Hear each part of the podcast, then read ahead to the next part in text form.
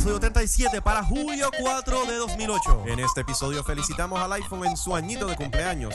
Microsoft dice no más XP, solo vista. Reseñamos Hancock y Sony dice sorry por trancar tu PS3. Así que, gente, prendan los iPods. Somos los iWannabes.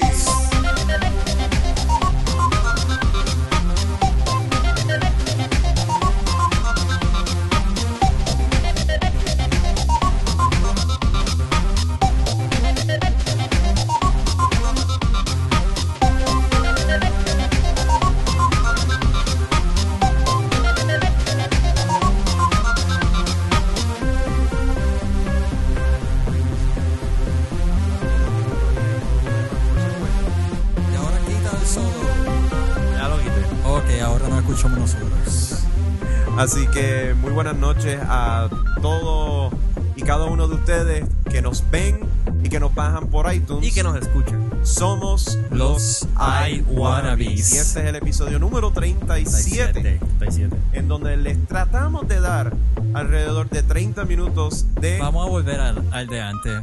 Le tratamos de dar 30 megabytes. Es que... Porque yo- son 30 megabytes más o menos. Todos los últimos han sido básicamente 29, 28 megas. Así que vamos a volver a eso. Yo perdí la cuenta de cuánto es que ya en realidad estamos. Como podrán ver, Jerry y yo. Ah, bueno, Gerardo a mi izquierda. Gerardo aquí para servirle. Y en la consola tenemos a José, Hola, ¿cómo están todo el mundo? que tiene su propia cámara. Mi propia cámara. mi ¿Y tú te vas a quedar ahí, José? Él se va a quedar ahí. Él está bien antisocial hoy. No, no, es que aquí, aquí estoy, aquí estoy más cómodo. Aquí pues tengo mi computadora, puedo, Está en su ver- hábitat. puedo manejar eh, la consola. No te, no te hagas ilusiones. Yo todavía controlo la cámara, así Deja que. la cámara quieta. Presenta, presenta las cosas que tienes por ahí. Ok, aquí está el micrófono. Ok, ahí está el micrófono. Es una MacBook corriendo Windows Vista. Qué Ah. soquioso. Ok, ya, dale. Aquí- por aquí atrás hay un, un iPod. Aquí está la máquina que graba eh, nuestro fabuloso show en GarageBand. GarageBand is your friend. Pet it. Eh, por aquí está la consola que se encarga de manejar todo el audio. Aquí está la Mac Mini que se encarga de grabar el audio. Aquí está una cosa que no sé para qué Ricardo la utiliza. Y eh, la fabulosa caja convertidora. Pero no de conver A mí me gusta eso. ¿Qué? Esta caja de que no sirve, Escucha, pero. escucha, escucha. no Esta, es la esta- esta es la fabulosa caja convertidora, porque en vez de convertir de, de digital a análogo, convierte de, De análogo, a digital. Ah, pues muy bien. Muy importante eso, así Pero que. como la gente sí. no está sumamente interesada en cómo es que corremos el show, sino de qué es lo que vamos a No hablar. está interesado en vino. Eso es lo Por eso es que en la noche de hoy, a diferencia de otras noches, Ajá. Ah, pero para, para, para, para, para, para. Ajá. Tenemos que presentar a nuestro invitado especial aquí. Ah, sí, tenemos sí. una persona Podemos aquí. cambiar a otra cámara. Tenemos aquí a nuestro querido compañero de los antiguos tiempos de el PRJO o el Puerto Rico Jedi Outcast. Tenemos a Emilio Torres, conocido como Paquinero.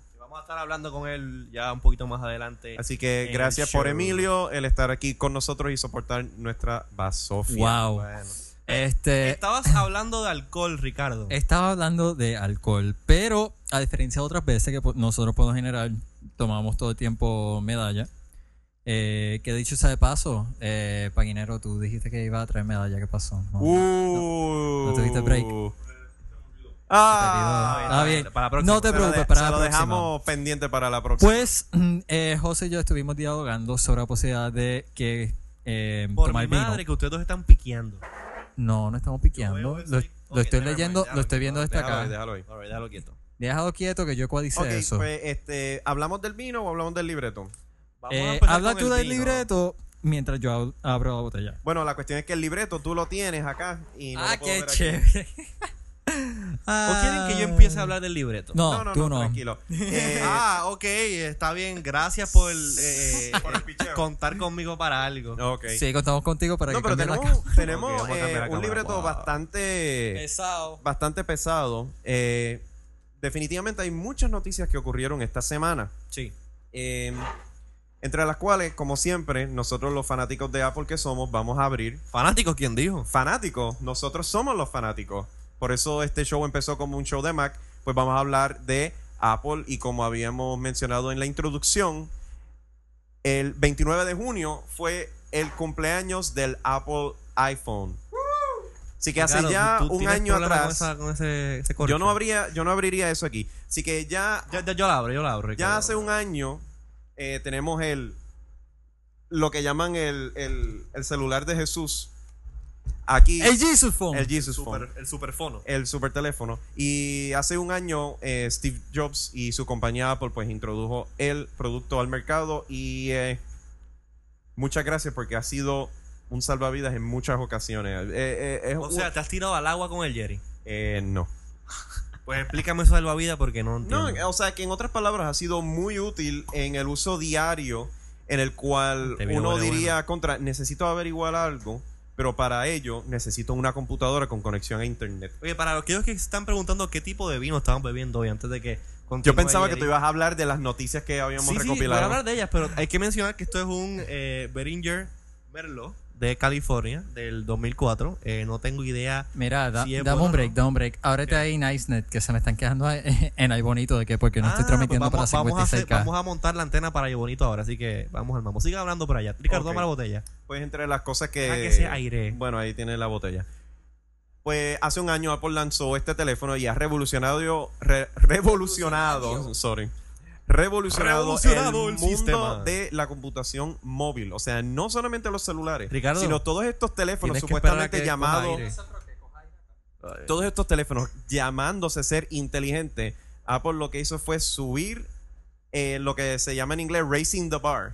Ya está arriba la antena de Bonito. Y definitivamente la gente ha ahora, eh, compañías han tratado de inundar el mercado con teléfonos que son copias de el iPhone Sí, los por Apple. iPhone Killers, que por ejemplo está uno que El es- Samsung Instinct, por el ejemplo. Instinct, que tuve la oportunidad de, de bregar con él un poquito y eh, no- ¿Y de verdad es un not- iPhone killer? Not so much. Mm, ok.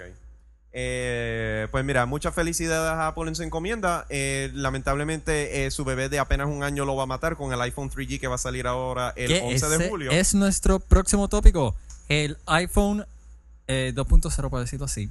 Bueno, sí, porque es 2.0 en cuanto al software, que ese es nuestro segundo tema. Ujú, Eh, va a salir junto a iTunes 7.7. ujú. Eh, va a traer el muy esperado App Store. Así que puedes bajar aplicaciones legalmente a tu teléfono, no a través de esos Bueno. medios nebulosos Así como que- lo Mira, que ha mira, hecho mira, José mira, mira, Izquierdo. mira. ¿Qué apps tú estás esperando ver?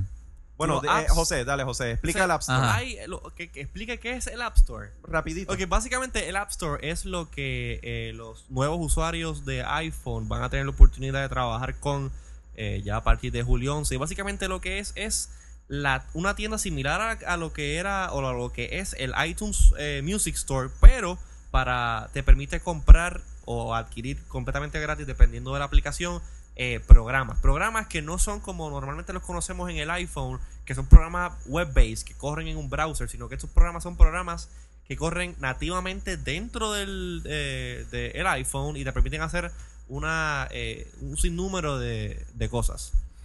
Así que, ¿qué, qué programa tú estás esperando ver? Bueno, en realidad, muchos de los programas que yo ahora mismo, como yo no tengo mi teléfono hackeado, yo lo que uso son, lo como dijo Steve, web apps.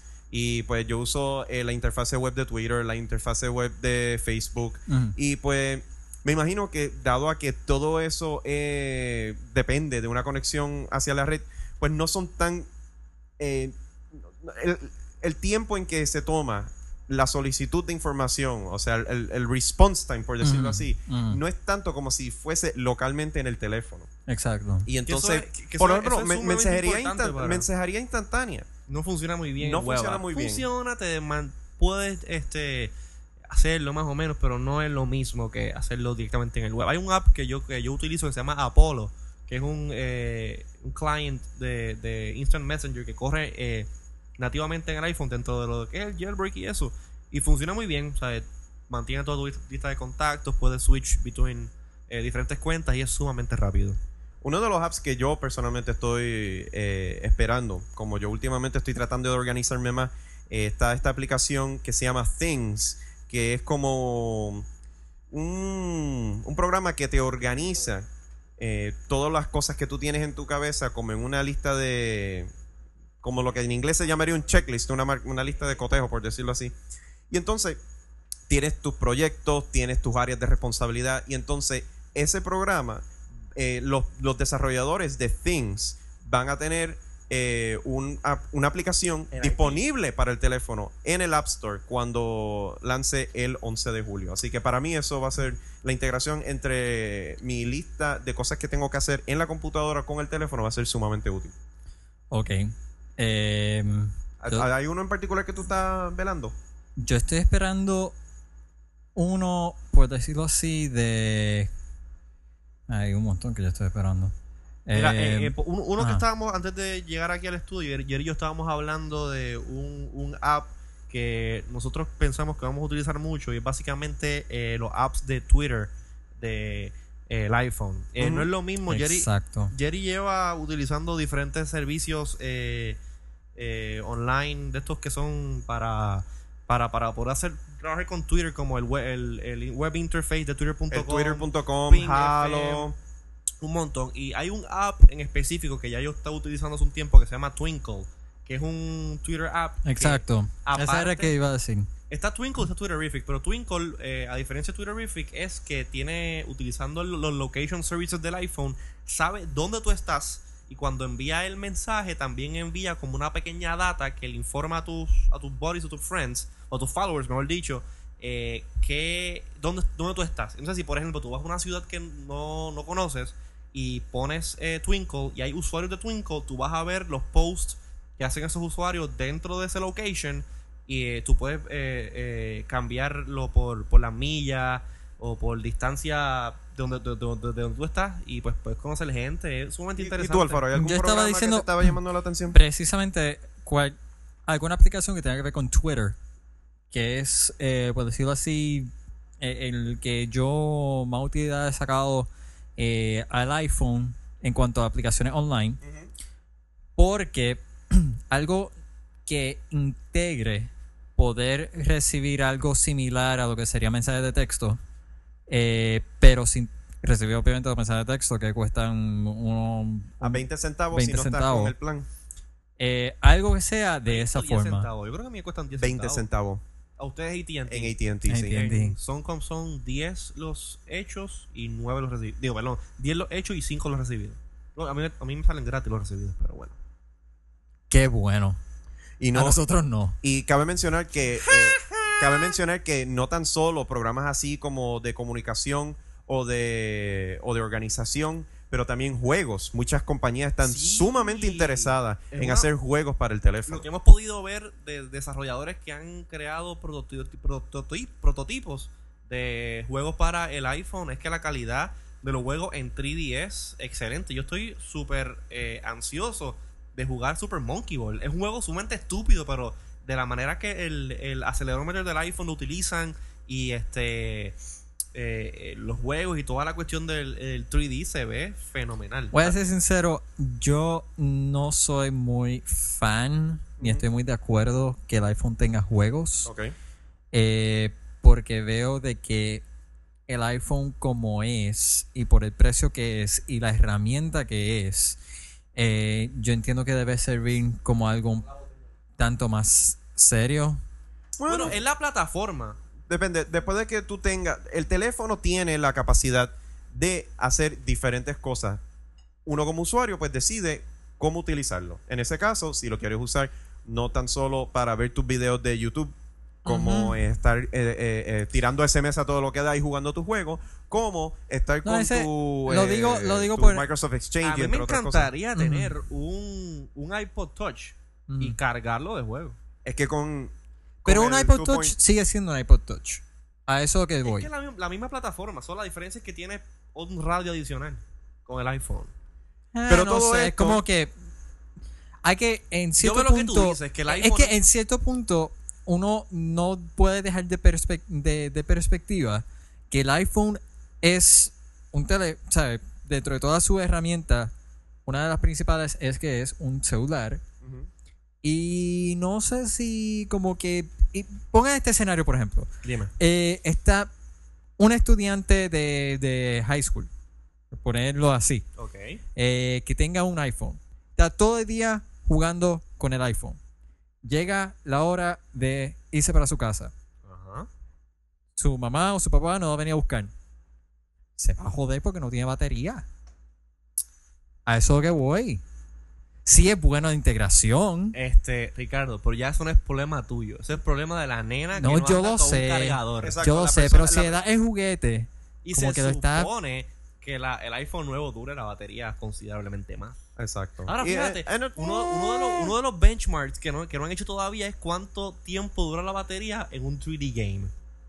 Bueno, yo creo que cuando saldrá eso el 11 de julio, pues lo podremos ver. Así que It todo va estar, esto va a estar disponible. El software 2.0 con la capacidad de bajar programas a través del App Store y eh, bajar iTunes 7.7 para poder eh, pues, soportar esta, esta capacidad de poder sincronizar eh, con el nuevo software. Eso es así. Ujú. 11 de julio, así que todos pendientes a esa fecha. Pero si quieren saber cómo funciona el, el- el nuevo software y el nuevo teléfono, ya pueden acceder al video que pusieron en la página de internet de Apple. Sí, si tú vas a apple.com Sí, diagonal iPhone, yo creo que ahí aparece un guided, página, El- el ok. un guided guided tour. tour. Exacto. Ahí Yo lo vi y recicla mucho de lo que se, se enseñó la vez anterior, solo que pues hace un poquito más de énfasis en los nuevos servicios.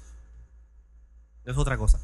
Hace un poquito más de énfasis en este los servicios nuevos como el Edge, como el Mobile Me y los GPS que tiene el, el iPhone nuevo. Así que cu- cualquier información que no- tú necesites de qué es lo nuevo que tiene el teléfono y que te lo demuestren en un video como eh, lo puedes ver en apple.com.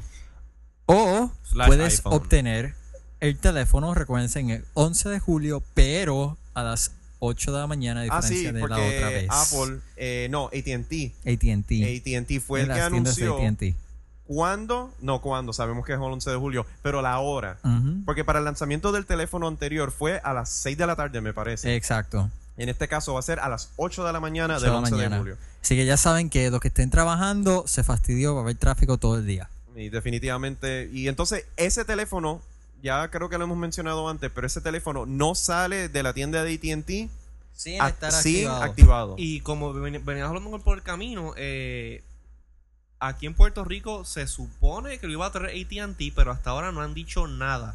Nosotros hemos llamado a la oficina local de ATT, hemos preguntado eh, con, o sea, en, en, en, esto de, de prensa y no comment. Pero no yo, comment yo había leído en tecnético.com de que iba a salir por, por AT&T. por ATT, pero esos son, eh, ¿cómo te digo? Y lo dijeron también en las noticias. Sí, pero eso es toda información extra oficial de Ah, personas que trabajan en ATT y en su anonimato nos han informado a nosotros. Pero oficialmente de la compañía no se sabe nada y la información que tienen estas personas que nos han dicho cosas es información bien limitada. Pero, que, a- ajá. a- además de, de saber cuándo puedes conseguir tu teléfono, la gente quiere saber cuánto voy a estar pagando por ese teléfono. Y. Apple, digo, Apple no, sigo diciendo Apple. ATT por fin lanzó, por lo menos para los Estados Unidos, todavía tenemos que ver aquí en Puerto Rico, pero lanzó para Estados Unidos los planes que se van a estar haciendo disponibles con el lanzamiento del teléfono. Y no son tan baratos que digamos. Nope. Eh, para el año pasado, el plan empezaba en 59.99, que eran 450 minutos nacionales. Este es el plan de Estados Unidos. 450, 450 minutos nacionales eh, con rollover eh, y otras de las demás co- cosas que ofrece los planes de ATT. Pero en el data plan del teléfono es data ilimitada, email ilimitado y 200 mensajes de texto incluidos. Queremos eh, aclarar de que cuando nosotros hemos dicho en el episodio eh, pasado de que son 199, 299, eso es la unidad como tal. La el unidad plan estamos hablando de lo que usted seguiría pagando, Pagando en la mensualidad. Así que, Que serían por dos años, ¿cuál- correcto. exactamente, dos años obligados. ¿A qué te estás, Obligado. a, a qué te estás atando con AT&T? En este caso, pues sí, tienes el teléfono por 199 Le estás dólares, vendiendo el alma al pero tienes que, tienes que firmar contrato con AT&T por dos años. O sea, no, no puede, si tú ya eres cliente existente y, y ya habías comprado el, el iPhone primero, no, no sigues en ese plan. Digo, no sigues en, en el punto de donde tú estás en tu contrato. Tú tienes, prácticamente empiezas otro plan nuevo. Exacto. Así que si ya estabas como que eh, año, año y medio, pues ahora estás dos años más. Ahora, plan de data, ahora, eh, digo, el, el- el plan nacional, según eh, em- empieza, en vez de en 59.99, en 69.99, 10 dólares más. Esto incluye data ilimitada, Sí. email ilimitado. Bueno, el email es data. Yo no contaría eso como Bueno, es que ellos lo, feature ellos como que lo, distin- lo Es separan. data ilimitada y Visual Voicemail ilimitado, básicamente. Exacto. Pero a aquellos que usan SMS están fritos, no lo incluye. Así que estás pagando 10 dólares más por el plan. Y si quieres SMS, son 5 dólares por 200 SMS. Así que tú estarías pagando, nosotros ahora mismo, en el plan que yo tengo, y me imagino que tú también, Es el de alrededor de 70. son eh, el plan que local de Puerto Rico más 20 dólares del iPhone Data Plan. Que Eso incluye data ilimitada y 200 mensajes de texto. Eso es afirmativo. En el caso que fuese 3G, estamos hablando, en vez de 20 dólares, serían 30 dólares. Yéndonos por las matemáticas ahí más o menos. Y eso es data ilimitada, pero sin SMS. Pero una cosa que está, una cosa que está un poquito eh, confusa es que, por ejemplo, si en AT&T yo tengo un teléfono, eh, teléfono normal que lo que utiliza es el Edge, por decirlo así, yo pago tanto, tanto mensual por el plan de data para eso. Si yo cojo y compro cualquier otro teléfono que tenga eh, acceso a 3G, eh, no tengo que pagar nada adicional para tener acceso a 3G. Sino que solamente es el teléfono que accede a esa banda más, más, más rápida y se comunica. En el caso del iPhone, pues por entiendo que por eh, cuestiones contractuales que tiene Apple con ATT, pues requiere eh, un, un, este pago adicional para pues subsidiar, me imagino, que unos costos y unas cuestiones que pues sí, porque ahora AT&T está, con, eh, está pues cargando con el, el, el costo más, más grueso de todo este, toda esta movida. Y por eso ellos quieren recuperar y el data plan es mucho más, mucho más caro. En fin, si no tienes un iPhone, definitivamente en cuanto al precio de la unidad y el plan no está tan mal si no tienes iPhone. Si tienes ya un iPhone Y por lo está me- pensando y estás actualizar. pensando actualizarlo, piénsalo bien si realmente vale la pena eh, actualizar a 3G. Bueno, José, a tú, tú habías mencionado que en programas anteriores que tú te ibas de calle con el 3G, sin embargo, una conversación que estamos teniendo fuera del estudio, Sí. me dijiste como que un cambio de opinión. Es que me gustaría tener el iPhone 3G, eh, pero si nos podemos a ver, yo hasta ahora, yo, yo en septiembre cumplo un año con el iPhone normal. Y hasta ahora yo no le he puesto nunca un data plan a mi iPhone, yo lo tengo con Suncom. Eh, y he podido sobrevivir bien. So que, en otras palabras, el cambio al iPhone 3G, pues me estaría dando dos ventajas, por decirlo así. Una, pues el 3G, que no lo estoy utilizando ahora mismo. Maybe, pues eso, pues, maybe lo utilice, no sé. Y lo del GPS, que tampoco me interesa mucho. Aparte, que yo entiendo que el, el, el feature o, o- o cosa más, más interesante que me gustaría, pues, el iPhone nuevo, porque como que, ah, mira, tengo el iPhone nuevo, I have the Exacto, 3G la iPhone, fiebre del teléfono la nuevo. fiebre, el show off, toda esa cuestión. Eh, pero en realidad, eh, según hablé con Jerry, eh, yo llegué a la, tomé la decisión de que no iba a comprarlo al momento, sino que iba a esperar hasta que llegara el punto de que hubiese algún tipo de loophole que yo pudiese eh, comprar el teléfono Exacto. y llevármelo a mi casa, no strings attached. Y eso todavía no se ha divulgado de parte de Apple. Escuch- Solamente por ¿Escucharon parte... eso? Aquí, primero, en los iWannabes, José no compra iPhone nuevo. Inmediatamente.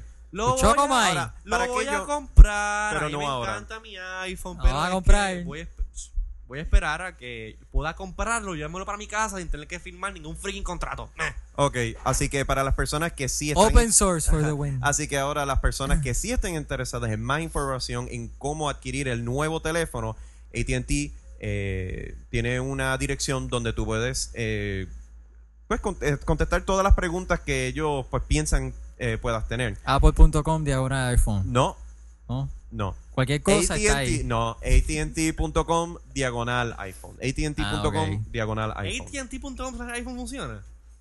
Chequéalo. Chécalo tú. No puedo. Pero Anyhow. ahí tienen eh, ahí tienen una serie de, de facts, o sea, preguntas frecuentes contestadas, al igual que videos eh, instruyendo a las personas Me de fascinó cómo- esa traducción tuya. preguntas frecuentes. Preguntas frecuentes. Preguntas frecuentes. Sí, señor. Así que, aparte de eso, yo creo que eso es lo más importante de Apple que teníamos que mencionar el día de hoy. Yo entiendo que sí. Ahora, nosotros sabemos que Apple, además de... bueno. Bueno, sabemos como que bueno, ok. Estoy tripeando, sigue hablando. Ah, ok.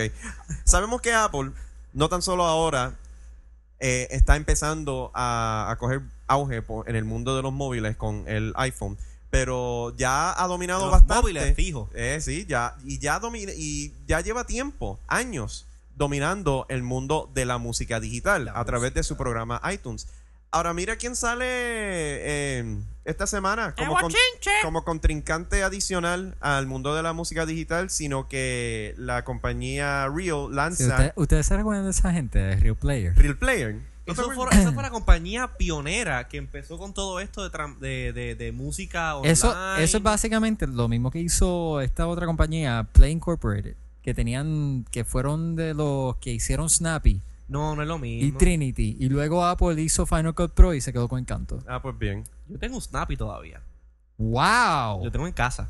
¡Wow! Para aquellas personas que no sepan lo que es el Snappy, el Snappy es este pequeño device, bueno, no pequeño, es como así de grande, que se conecta al Parallel Port. ¿Qué es un Parallel Port? Un Parallel Port. Olvídate, un, yo un no- puerto súper grande que tiene Lo que había antes de USB. IRB. Y tú le conectabas un cable de video y básicamente tú puedes tomarle fotos a lo que entraba de video. Y luego lo actualizaron para que tú pudieses ¡Wow! tú puedes util- utilizarlo como video capture device. ¡Wow! Qué Usaba una batería de 9 voltios. Wow, así que ya saben, Snappy, el Snappy. predecesor para lo que estamos utilizando aquí, que fue Firewire. Anyhow, Ahora, eh, Real Networks lanza mm, eh, una iniciativa titulada Music Without Limits. Sí, porque hasta el momento eh, Music la- Without Limits. todos los servicios que ofrecía la compañía Rhapsody, o el servicio Rhapsody, mejor ¿Rhapsody dicho. qué? Rhapsody. Rhapsody. Mira, tenemos el logo. Sí, lo puse ahí. tico. Qué ¿Qué, cool. te pasa? Este, todo el servicio de música solamente estaba previsto a través de un sistema de suscripción. ¿Eso no lo compró Microsoft? No, Ah. actually, un ex ejecutivo de Microsoft, Rob Ah, Glazer, ya, yo es sabía. el CEO de, Raps, de, de Real Networks y, y Rhapsody. Ah, por eso que es lo que azul. Exactamente.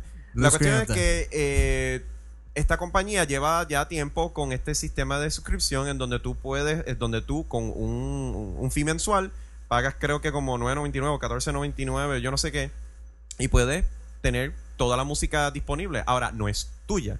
Una vez tú cancelas tu suscripción, ahí se queda, no puedes escuchar esa música otra vez. Es- Cancelado. eso es donde entró Apple y dijo, la música va a ser tuya, 99 chavos la, la canción, 9.99 el álbum. Y se quedó con el canto. Ahora, Pero. Rhapsody ahora con esta iniciativa dijo, voy a entrar a irme a los 12 rounds con, con Apple también. Exacto. ¿Y qué es lo que están ofreciendo? Están ofreciendo, eh, primero que todo, no lo estoy leyendo aquí, pero yo sé que había, eh, exacto, estaba buscando DRM.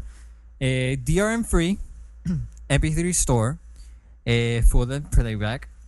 Ah, antes eso estaba, era solamente para de- dentro de la suscripción. Eh, como igual que otras tiendas de música, tienen, han firmado con los cuatro major music labels. Sí, o sea, Universal, Sony, Warner, EMI. Eh, lo más interesante, diría yo, de toda esta noticia son las siguientes dos cositas. Uno, iPod compatible. Y que antes lo que Que tenían... son MP3. Sí, Exacto. son MP3 256, que es casi la calidad de un CD. Exacto. Y entonces no tienen eh, lo que tienen algunas canciones de, de- bueno, muchas de las canciones de, de iTunes, Bueno, que es el DRM. Napster, Digital Rights Napster, Management. ta- Napster también recientemente. ¿Naps abrió- qué? Napster. ¿Qué es Que eso? fueron los primeros con que empezó todo este revolú de Pero la eso no habían tumbado y lo habían matado. No, no, no, lo convirtieron en Allí un no entraron a ase- asesinar a todo el mundo. lo convirtieron en un sistema legal de compra de música, pero recientemente ah, ¿quién lo compró? Eh, no me acuerdo. Ok. Recientemente eh, ellos también anunciaron que empezaron a, a, a vender MP3 Open, Exacto. compatibles con iPod. Que es una movida, yo creo que bastante interesante porque a las personas no les importa lo del DRM y eso. O sea, mientras Bueno, yo la, puedan. yo la música que yo compro, la gran mayoría la compro de iTunes. Pero tú la estás comprando iTunes Plus o estás buscando la. Déjame entrar en eso bien brevemente. Hay una diferencia ahora mismo entre las canciones que son iTunes Plus y las, las canciones regulares.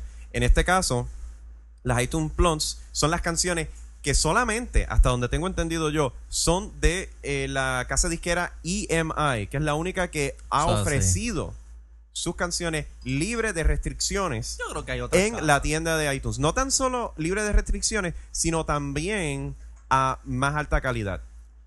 Ahora, estamos comparando con EMI hasta donde tengo entendido solamente en iTunes versus todas las compañías disqueras que acabas de mencionar, Eso este así. Que eso es un golpe bien fuerte. El precio, 99 centavos 99 Por- centavos, canción 99 o no, 9.99 por una gran variedad de álbumes. Sí, 999 yo creo que eh, Steve Jobs tuvo razón en el 2003 cuando puso ese pricing scheme porque te fijas casi todos los otros eh, sistemas de compra de música online han seguido más o menos ese, ese Bueno, ese- ese- ese- Amazon, ese Amazon sistema de precios. MP3, Amazon MP3, eh, lo hasta el momento es bastante eh, es otro competidor.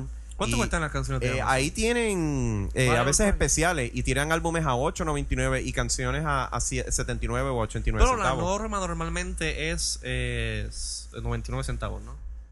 Algo así. Y entonces, eh, además de, de estas sobre 5 millones de canciones, ¿qué otro, otro servicio está ofreciendo Rhapsody? Bueno, eh, tengo aquí de que. eh, mm, pa, pa, pa, pa. Estoy leyendo on the go. Ajá, porque Yes. no leíste el libreto. Bueno, yo, yo voy a zumbarme adelante. Eh, tienen Dale. un deal con Verizon para que los clientes de Verizon puedan bajar la música directamente a sus teléfonos celulares. eh, y no tan solo baja una copia eh, para el celular, sino que también luego cuando conectan el teléfono a la computadora o hacen login a la cuenta de ellos en Rhapsody eh, por 1.99, que es el precio de total de utilizar el servicio. ¿Cómo es? No, no, no. No, no, no. Bueno, en ese caso, lo que cuesta. Eso- bueno, el Sprint Music Store también funciona similar. Tú bajas una canción eh, al teléfono y cuando haces login en tu computadora a- al site de Sprint Music Store, eh, puedes bajar una copia ya de, para tu computadora. Y eso yo creo que funciona bastante bien. Ok. Y entonces todas la, toda la can- eh, las canciones eh, que compres a través de eh, del celular eh, van a costar 1.99. ¿Por qué? Porque compras una canción Tienen el double para el celular y puedes y recibes a través de la computadora una vez te logues al servicio la canción de calidad Debería Alta. haber una opción. Bueno, ¿sabes si esa que recibes en la computadora es un MP3 normal?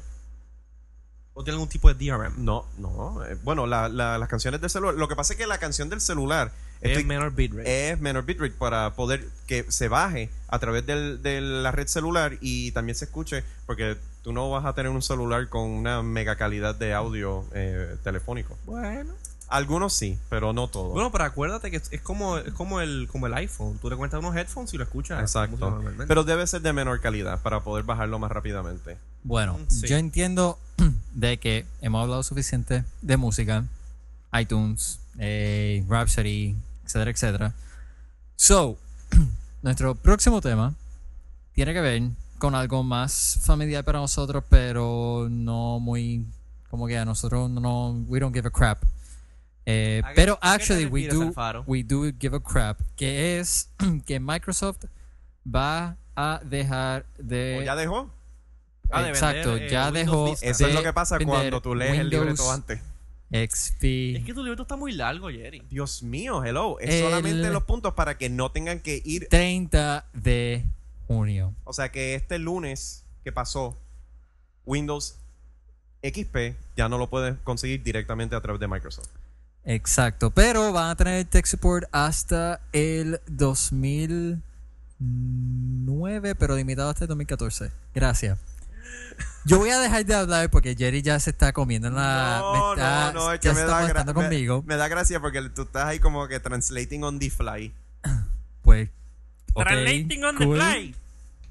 Ahora, la cuestión es que mucha gente, como Vista, lamentablemente no tiene la acogida tan eh, gloriosa como originalmente pensaba Microsoft. Pues eh, hay personas que definitivamente dicen, yo no quiero Vista, yo quiero XP. Por lo Ahora, men- por lo menos leí el próximo Newsbit por Ah, mi bueno. cuenta. ok, pues muy bien. Pues la cuestión es que, ¿qué sucede? Tú eres un monstruo, Ricardo. Esas, un per- monstruo. esas sea. personas que quieren XP y Microsoft le dice, no, Vista para ti. Victory. Ok, bueno, una de las opciones sí es BitTorrent, pero, eh, por ejemplo, No, no, no, no, espera, espera, espera, espera, espera, Déjame cambiar la cámara para. Si usted tiene. Va a comprar una computadora y tiene vista. Y usted está pensando. eh, ¿Verdad? Pues. Que le pongan XP. No, no, no, para, páralo ahí. Dale rewind a la cuestión. Para ti también, Ricardo, yo te quiero. le voy a hacer esto más sencillo. Y Yo creo que Jerry va, va, va a concordar con Bueno, a- a no concurrir. sé a dónde vas con esto, pero dale. Sencillo, que se compre una Mac. Bueno, eso es ¿Es, verdad. ¿Es o no es? Esa es la primera Ah, opción. pues ya está. Ok. Esa- recomendación de los iWannabes es este, cómprate una Mac. Pero en la eventualidad donde ya tú estás bregando con una PC, pues tienes diferentes opciones en las cuales pues nosotros podemos mencionar. ¿Ves? XP 90. ¿Te gusta? ¿Te gusta el, el gráfico? Sí. Muy bien. Se me olvidó Gracias. cambiarlo. Jerry, tú eres un monstruo. Gracias, gracias. Esos son mis keynote skills. Bien. Muy bien. Porque yo nada más me escucho por un solo canal. Yo también me escucho como que Wii. ¿Qué hiciste? Todo el mundo se escucha Yo no de nada. Anyway, en lo que tú Da un break. ecualizas ahí, No, hombre, porque algo pasó ya. pero Yo no he seguimos tocado grabando, nada así que no importa. Ok, vamos a mencionar lo siguiente. Ya, Ahora- ah, eh, no. no sí, sé. hay, hay algo raro, pero any- dale, rompe la Ok, mesa. rompe la mesa, Ricardo. Ok. Muchas personas se estarán preguntando, ok, ¿qué vamos a hacer con. ¿Qué vamos a hacer con. con computadoras que solamente van a venir con vista? O si quieres conseguir XP, ¿qué motivos o qué razones eh, para poder hacer eso? Pues tienes lo siguiente. Tú has usado Vista, ¿verdad que sí, Jerry? Mm, eh, bien poco. Es Y, de- y, de- y, del- y del poco que lo he usado, me, me he sentido bien perdido. Bueno, ya descubrimos cuál es el problema. Eh, eh, si el cable de mi, micro, de mi audífono. Bueno, Ahora, an- ¿por, qué no le, ¿por qué no venimos y nada más mencionamos la, este... las opciones que Las opciones que mencionar, Jerry, mencionar. Ok, pues tenemos lo siguiente. Hay muchas compañías como Best Buy, Circuit City, que ellos vienen y compran en grandes cantidades estas cajas de Windows. Entonces, eh, las tienen ahí pues cogiendo polvo hasta que alguien las compre. Ajá. Así que puede que ya Microsoft directamente a través de ellos no puedas conseguir tu copia de Windows XP, pero si vas a alguno de estos retailers puedes conseguirla, una copia. Así que hasta que se les acabe. Esa es una. Eso se llama backstock. Backstock, backstock. O exacto. overstock. Exacto. Entonces, otra cosa que está haciendo Dell y que está haciendo HP es que tú compras una computadora con ellos, con, pero tienes que comprar Ultimate o Business. Ya, che. Tienes que comprar una de esas dos. Business. eh, Como pero- quiere tener la clava. Exacto, Business o Ultimate. Solamente si tú compras esa, esa versión de Windows, es que entonces tú después decides optar que ellos te la bajen a XP. Pero tienes que comprar una de esas dos. O sea, que te vienen y te como que shh, te cogen ahí un par de pesos Sí, por porque eso. es más trabajo para ellos. Exactamente. O sea, tú pagas el precio por hacer ese, ese downgrade. Ahora, también hay muchos de estos eh, tiendas... Qué cosa estúpida. Pagar por Windows Vista Ultimate, que es el Windows Vista más caro, para que te pongan XP. Imagínate. O sea, eso es una. Eso es una, una Eso senda suena, a clavada. Steve, eso suena a Steve Ballmer. Developer, developer. Exactamente. Ahora, That's crap. Tú sabes que hay muchas, muchas de estas compañías pequeñas que hacen computadoras. Sí. Como Así- esta. Como No. Asus. Bueno, no, espérate, iba, de- iba Una- no, no, espera. Es una compañía grande que hace computadoras pequeñas. Estas computadoras que se llaman la- la- las famosas, Ah. las famosas clones. En ah, donde son los, com- los clon- los- los- Eso. que- exacto, que son computadoras que pues no tienen, no tienen marca como tal, que son eh, hechas entre, qué sé yo, un, un grupo pequeño de personas para No venderlas para adelante. Entonces esa gente todavía hasta, yo creo que hasta el 2000, hasta el verano del, del año que viene les van a permitir ordenar Windows XP para esas máquinas. Ahora, ¿qué otra Bueno, pero forma? ¿quién, quién? O sea, Windows XP lleva ya años. Pero la años gente, pero es que No, no, pero nosotros somos criaturas de sé, costumbre y pero tú no ¿quién puedes. todavía en su casa no tiene un disco de Windows XP? Tú no. Bueno, Will- bueno, Jerry, ya te iba a decir Wilton, Ajá, Dios mío. dale. Tú has sido Ah, Mac no, user es toda tu vida. Exacto, pero Tú tu no- pregunta, tu pregunta me aplica. ¿Por ¿Sí o no? Por, bueno, déjalo ahí. Ajá. Tú eres un IT man, pero es que Y mira, tú no tenemos, tienes... tenemos a, a- Emil. aquí a, Ajá. nuestro, a nuestra audiencia que también quiere mencionar algo. ¿Hay micrófono para allá? Eh, que entre por el tuyo. Pues, Que se siente ahí un momentito ahí. adelante, Emilio, toma el micrófono y habla ahí. Muy buena, no- Muy buena noche. Eh, si me permiten dar mi opinión como consumidor al No, respecto. no, adelante, adelante.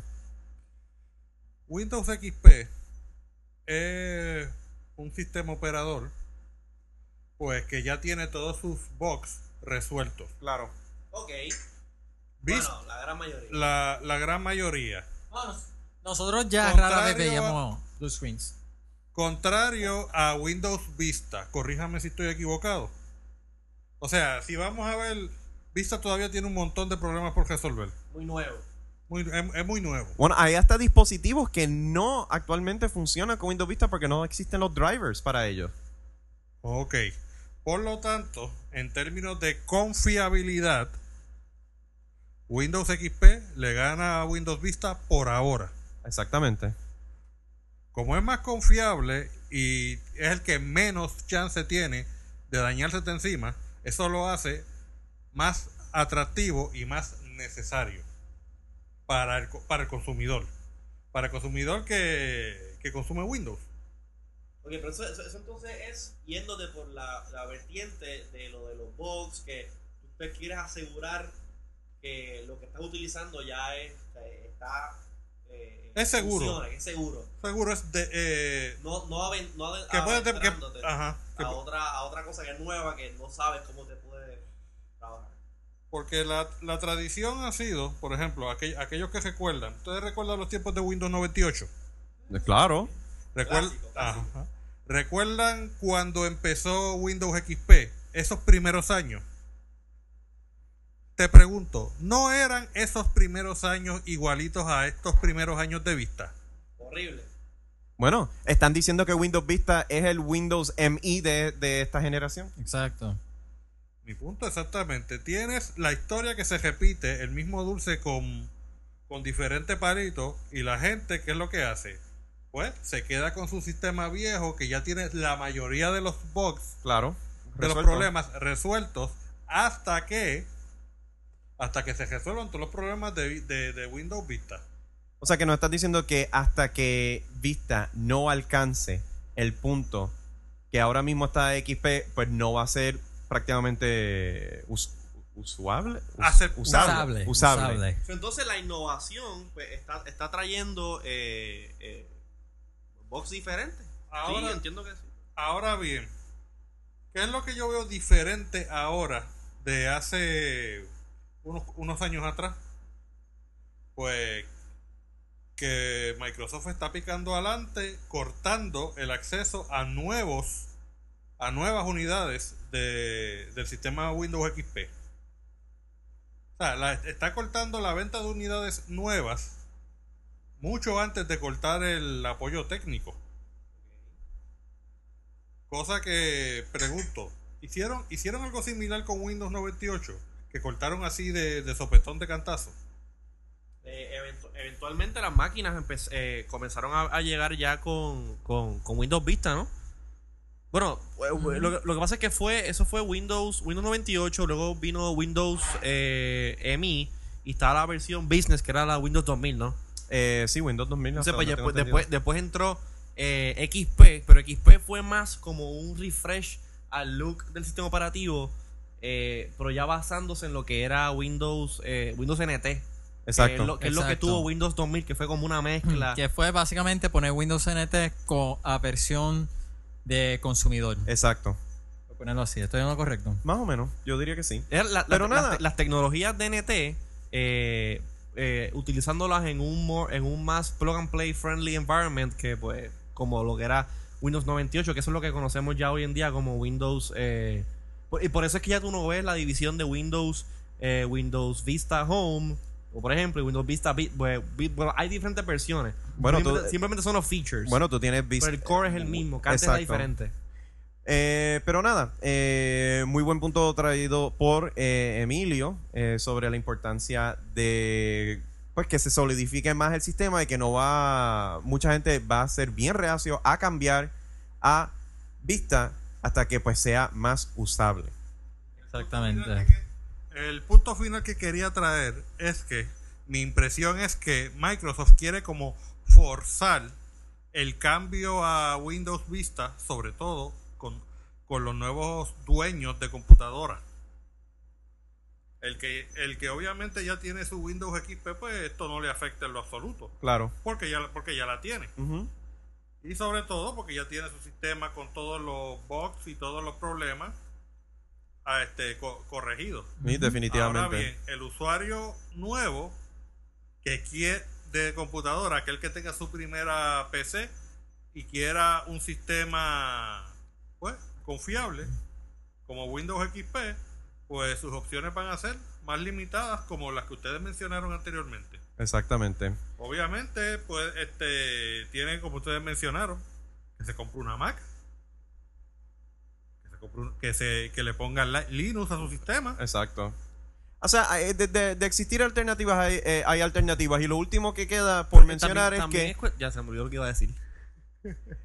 Y mejor así porque... Era un buen punto, era Ah. un buen punto. Ah, o no, obviamente, que la, que la cuestión de, de, de que Microsoft a lo mejor quiere phase out o sacar del mercado una tecnología vieja para poder seguir ellos, eh, por ejemplo, en este caso con el code base y todo de Windows Vista, que a lo mejor ellos quieran pues eh, implementar algún tipo de, otro- de otra programación, otros servicios que eh, se hace imposible hacerlos con Windows. Lo XP. cual nos trae a nuestro próximo tema, Ajá. que es Midori. Que eso, José, yo, tú me dijiste algo de este eh, Win- el- lo que viene después de Windows 7. Estamos hablando de Windows Vista. La gente se quiere quedar en Windows XP. Está Windows 7 corriendo por ahí este, menciones y rumores y ahora viene algo que se llama Midori. Ok, mira, déjame, es para sintetizar un poquito la, la, la, la noticia. Oye, esta Midori tú lo escribiste. Sí, señor. Sí. Sí, porque no hay logo todo oficial. Yo más yo como que- Te asustaste, ¿verdad? Windows Midori. Ok. Eh, ok. Brevemente. Brevemente. eh, Microsoft pues tiene obviamente sus eh, Research and Development Labs, donde ellos pues eh, hacen diferentes tipos de tecnologías, como por ejemplo pasó con el Microsoft Surface, todo eso que es el sistema multitouch que ellos eh, desarrollaron para una mesa y que luego implementaron o van a implementar en Windows 7, en el cual tú tocas la pantalla como el iPhone básicamente. Pues dentro de su Research and Development ellos desarrollaron este sistema que le llaman Singularity. Eh, no hay screenshots de eso, no hay detalles de eso, pero lo que sí se sabe es que es este sistema que supuestamente eh, va a corregir o va a permitir a las computadoras eh, que hagan cosas que antes no podían hacer y que la experiencia del usuario sea completamente diferente a lo que eh, es hoy en día.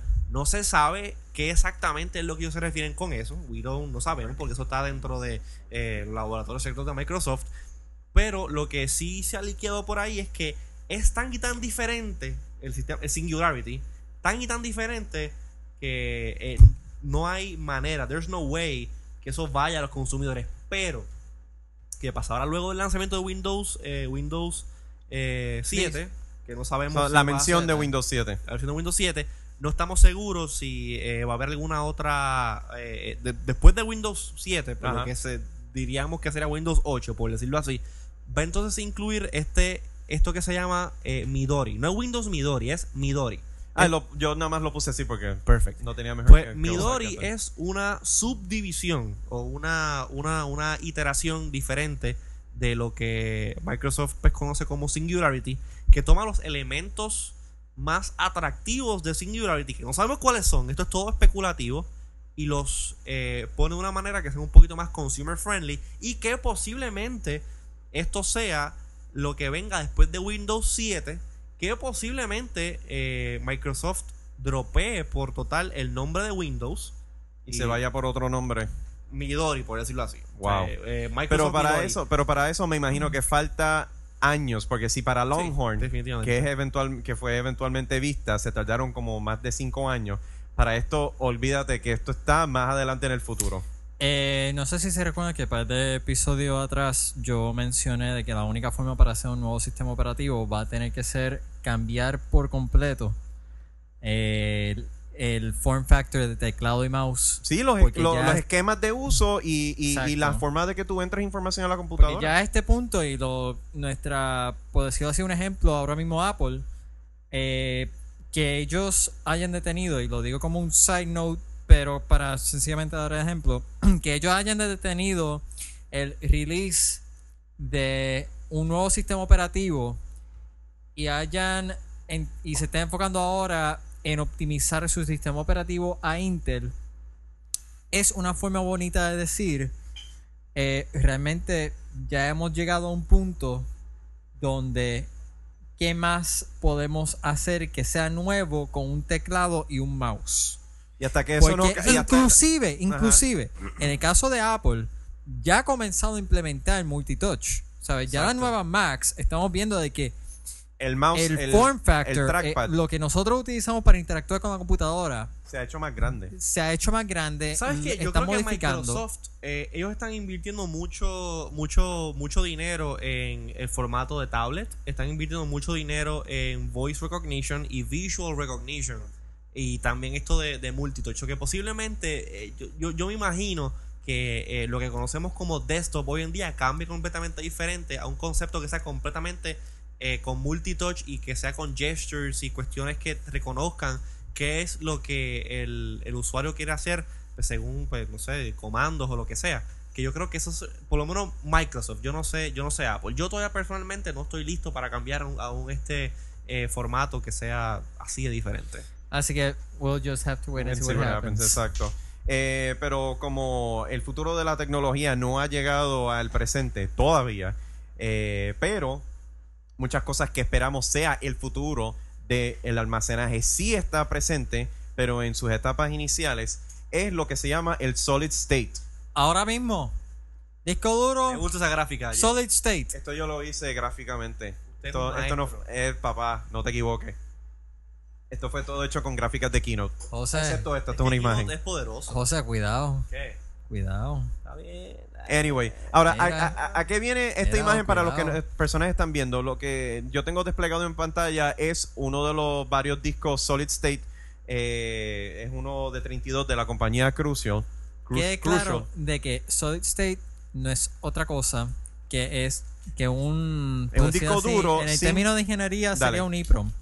Exacto, es un disco duro sin piezas ni, ni, ni sin piezas como movibles, creo que es la, mejor descripción. Piezas movibles. piezas móviles Exacto. Como Ahora, sabrán, un disco duro como tal, el disco duro como existe en el día de hoy, es básicamente, literalmente, un disco que Platos. está girando. ¿sabes? El concepto de, de- de disco de estos viniles, lo- los LP, exacto. vamos a cogerlo como que es un disco de esos girando bien brutalmente rápido en un form factor bien pequeño. Entonces una aguja leyendo de diferentes partes del disco la data. Para escribir o borrar de ese disco se depende en imanes del cual se forma eh, el disco rotante que está dando vuelta. Y, eh, y para hacer eso requiere mucha energía. En, en el pasado, Mucha energía. Esto, estos discos, en el pasado, cuando empezaron a hacer estos discos, eh, los discos duros, eh, no los solid state, sino los discos, los discos que nosotros usamos hoy día, eh, requerían energía y lo que hacían, en el caso de laptops, gastaban mucha batería. Ahora, muchas personas decían, pues mira, una vez se elimina la- la- las partes que son movibles, que tienen que estar, hacer el spin up y el spin down para poder este, sacar la data y escribir data a estos discos, pues una vez tengamos discos que no tengan partes movibles, pues vamos a ahorrar energía. Paréntesis.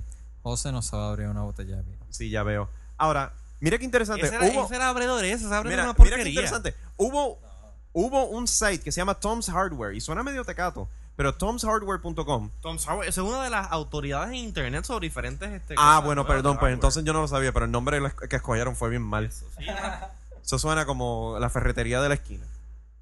Tom's Hardware hizo un análisis bastante exhaustivo de diferentes solid state versus discos duros y encontró que el disco duro, como lo que es hoy en día, le ganó a varios de esos solid state. ¿Por qué? Porque para tú, un disco duro, sacar data de él, y si es data random, tiene que ir por todo el disco. Y ahí sí entonces gasta mucha energía. Pero si tú estás buscando información secuencial, la distancia en donde está esa data del, del próximo trozo de data no es tan lejano y no tiene que usar, no tiene que hacer el, el spin-up de los discos y el, y el actuator, moverlo y toda la cuestión para que gaste tanta energía. Y toda la tecnología, a, a medida que los discos duros han ido evolucionando, han creado métodos para poder eh, pues, aminorizar, sería la palabra Sí. eh, o reducir, mejor Reducir, dicho, reducir. reducir el uso de esa energía para el uso de data. En el caso de los discos solid state, Yo quisiera también decir como otro ejemplo, este, cuando si tú ahora mismo colocas tu laptop encima de una de esas bocinas, te aseguro que a la media hora no tienes laptop.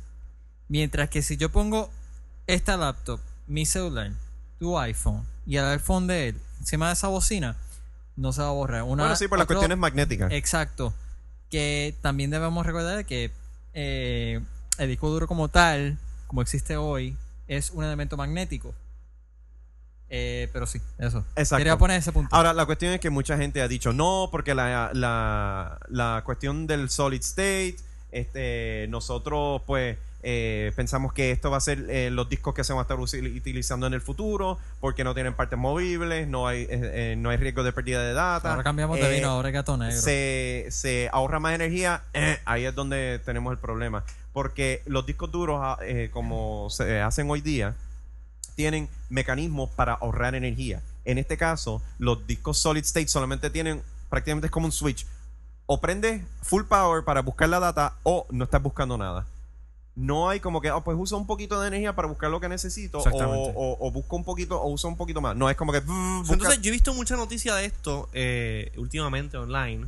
Han habido bastan- bastantes discusiones. ¿Cuánto específicamente? Es como que no ahorra nada o hay algún tipo de diferencia Bueno, palpable. Bueno, en, un, en uno de los... De los tú, tú puedes ir a tomshardware.com y entonces ver el... el eh, tú sabes, toda la examinación que, que ellos hicieron y encontraron hasta una diferencia de una hora Ok. en el uso de un disco duro versus el uso común de un disco solid state.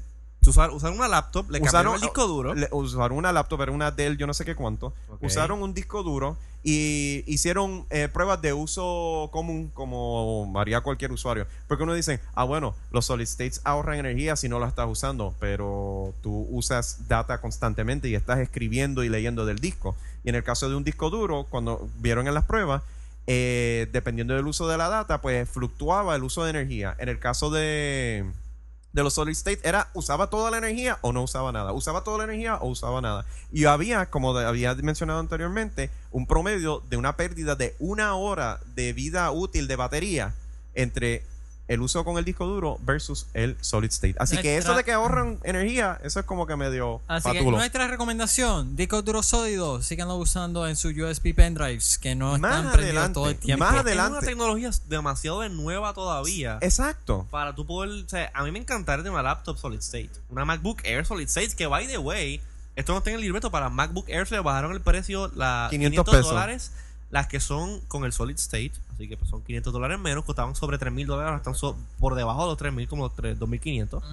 Eh, a mí me encantaría tener una laptop eh, solid state. Pero Hasta que la tecnología no madure, no creo que es yo, la... entiendo, yo entiendo que eso de maybe Tom's Hardware, pues sí, es una. Ellos hicieron unas pruebas y determinaron eso.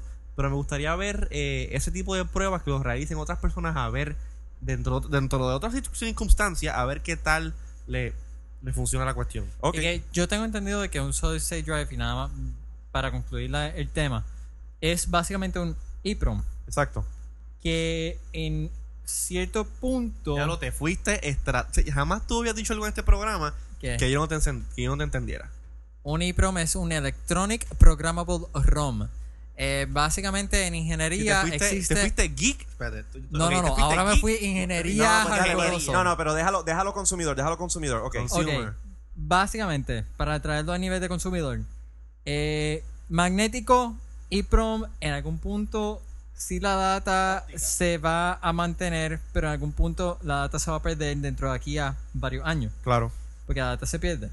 Así que para todos En aquellos que EEPROM, haciendo en lo que quiero oír es de que cuando ustedes estén haciendo un backup, aun cuando hay discos duros sólidos o tienen pendrives o lo que sea, dentro de todo, si quieren hacer un backup backup que dure su buen tiempo, todavía a esta altura, eh, CD óptico Sí. sigue siendo la mejor alternativa.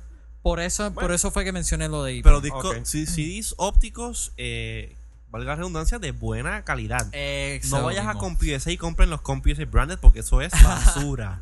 Así que nada, es Anuncio no pagado por CompuSA. Exacto, así que eh, dejamos el tema de los discos solid state Y para brincar para- a, una, a una reseña media por encimita de una película que fue, fue asignada por mí para todos ustedes y yo creo que ¿La tú no la asignaste viste. tú? Yo Bueno, yo lo ¿Tú puse en el libreto. Yo la asigné la semana pasada porque yo su- asumía que iba a haber una premiere y hubo la premiere, hubo un showing, pero yo no pude ir al showing, pero no me enteré revoluciones que pasan y no la he visto. Bueno, de la Ajá. película que estamos hablando es de Hancock, en donde Will Smith protagoniza un superhéroe borrachón que no le importa eh, que sus actos heroicos eh, sean destructivos. Eh, y entonces la ciudad pues lo, lo rechaza, lo burla, lo insulta. Y él simplemente, pues, como decimos aquí en Puerto Rico, no, se los pasa por donde no le da el sol. Ahora, él pues rescata la eh, rescata a un ¡A la princesa! a- no no la princesa a un a una persona es- que se especializa en mercadeo y dijo mira tenemos que hacer algo algo Ah. para mejorar tu imagen y Tenía que ser un publicista. o tenía que ser alguien de publicidad. Y entonces él dijo, mira, vamos a hacer esto. Vamos a hacer que el público te extrañe. Así que te vamos a meter preso. Y el que yo no me voy a meter preso es que todos los actos que tú has hecho han sido destructivos y la gente no quiere verte afuera en la calle. Pues entonces él decide ir.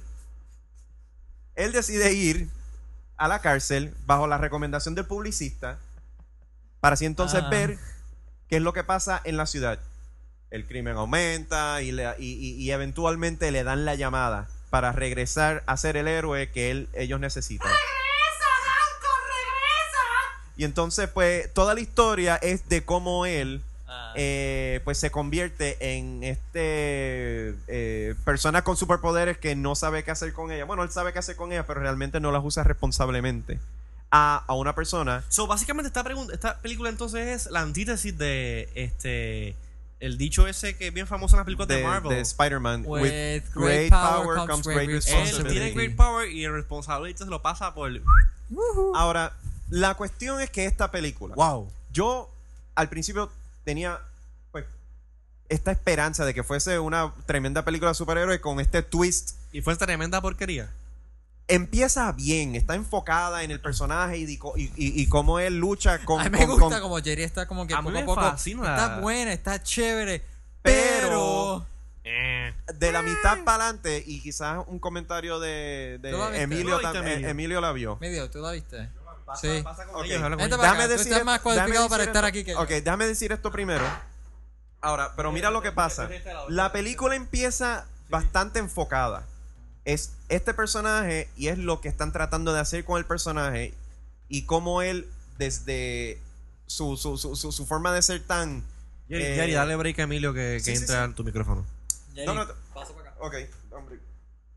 Pues la cuestión es que después, como que de la mitad para adelante, es como que no saben para dónde ir con, con el personaje. No saben si es explorar el pasado del personaje, eh, cómo él eh, se convierte en superhéroe o los malos que están tratando de, de acabar con él. Y es como un algarete al fin y al cabo. Y definitivamente eh, lo que pudo haber sido una tremenda película de superhéroes, eh, para mí fue como que bla. O sea, en mi opinión. A mí la premisa me fascina. No, la premisa estuvo brutal, pero después cuando la vi, como que sí, ese. Sí, sí. En confianza, Emilio. Pues yo discrepo totalmente del compañero Gerardo aquí. Claro, no, aquí estamos para opiniones. Para mí, Hancock, pues es una excelente película. En mi sistema de clasificación de 0 a 5 alcapurria, yo le doy la 5 alcapurria. alcapurria. a- Wow, de verdad. No, esto, bueno, vamos a hablar de lo de, de dónde vienen esos alcapurrias Ah, luego. sí. Este, porque esto tiene una historia, pero sigue, sigue con eso, Emilio. El sistema de clasificación, pues es bien simple. Cero alcapurria significa sal cogiendo de ahí. Y 5 alcapurria es un banquete para los sentidos.